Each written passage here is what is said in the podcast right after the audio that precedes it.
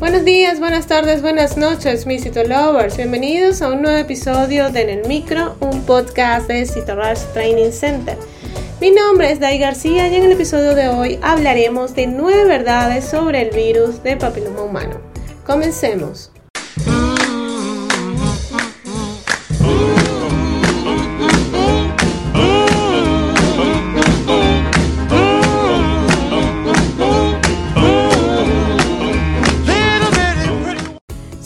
Que un 75% de la población sexualmente activa está infectada por algún tipo de VPH, que en algún momento de su vida pues, pudieron haber estado en contacto.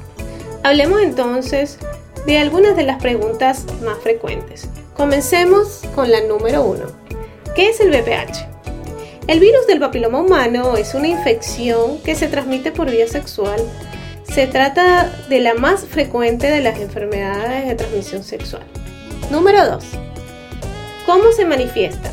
La infección puede revelarse de dos maneras, condilomas o verrugas que se asocian a los VPH de bajo riesgo o displasias, lesiones cancerosas que se asocian al VPH de alto riesgo y aparecen en el cuello del útero en mujeres y en el recto en hombres. Estas segundas manifestaciones que surgen en la minoría de los casos son las que pueden ocasionar problemas. Pregunta 3. ¿Cómo se produce el contagio? Siempre se produce por relaciones sexuales, sexo oral incluido. Es decir, también podemos encontrarlos en cavidad bucal o en órganos genitales externos. No guarda relación con estar inmunodeprimido, pero el sistema inmune puede eliminar el virus cuando ya se está infectado. Pregunta número 4. ¿Qué tanto por ciento de la población padece esta enfermedad? Pues se estima que casi un 75% de la población sexualmente activa estará infectada a lo largo de su vida, pero esto no significa que todos vayan a desarrollar la enfermedad. Solo una pequeña proporción de las personas que están infectadas por VPH desarrollan enfermedad en forma de verrugas genitales o displasias. Pregunta número 5. ¿Por qué aumentan las enfermedades de transmisión sexual hoy? Bien, por diversidad de circunstancias.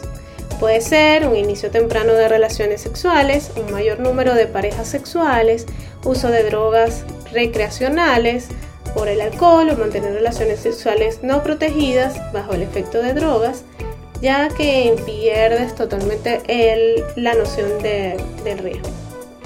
Pregunta número 6. ¿En qué casos derivar el VPH de alto riesgo en un cáncer?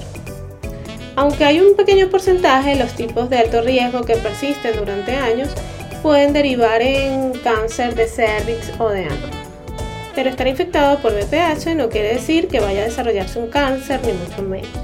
No hay que alarmarse, padecer el virus en la mayoría de los casos no genera enfermedad. Pregunta número 7. ¿Qué medidas de prevención se deben tomar? La prevención siempre es lo mejor y la vacunación es una de ellas. Actualmente existen dos que actúan contra los tipos más frecuentes de VPH y se ha estado estudiando nuevas fórmulas para una cobertura más amplia de los diferentes tipos de VPH de alto riesgo. Lo ideal es vacunarse en la adolescencia cuando todavía no se es sexualmente activo. Otra medida de prevención muy eficaz es la citología cervical en mujeres, y la anal en personas que mantienen prácticas de sexo sobre todo en varones homosexuales. Pregunta número 8. ¿Puedo evitar el contagio de luz con el uso del preservativo? El preservativo disminuye el riesgo, pero no evita el contagio de modo tan eficaz como en otras enfermedades de transmisión sexual. Y finalmente, pregunta número 9. ¿Cuál es el tratamiento más eficaz para el VPH? Pues el virus no se puede destruir.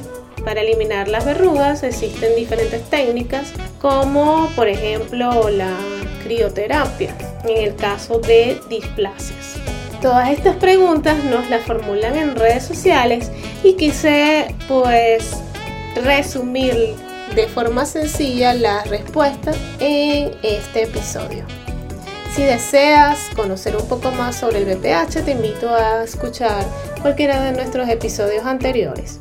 Y si te interesa estudiar citopatología del BPH, pues puedes apuntarte al training de citopatología diferencial de BPH que tenemos disponible en la plataforma.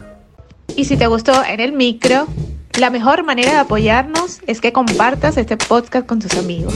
Puedes escucharnos en tu plataforma de podcast favorita o a través de Spotify, iTunes, Google Podcast y otras plataformas. Asimismo, puedes escucharnos desde nuestra página web www.citorushdc.com. Asimismo, recuerda revisar nuestros artículos en el blog en la misma página web y seguirnos en las redes sociales como arroba en Twitter, Facebook, Instagram y TikTok y suscribirte al canal de YouTube.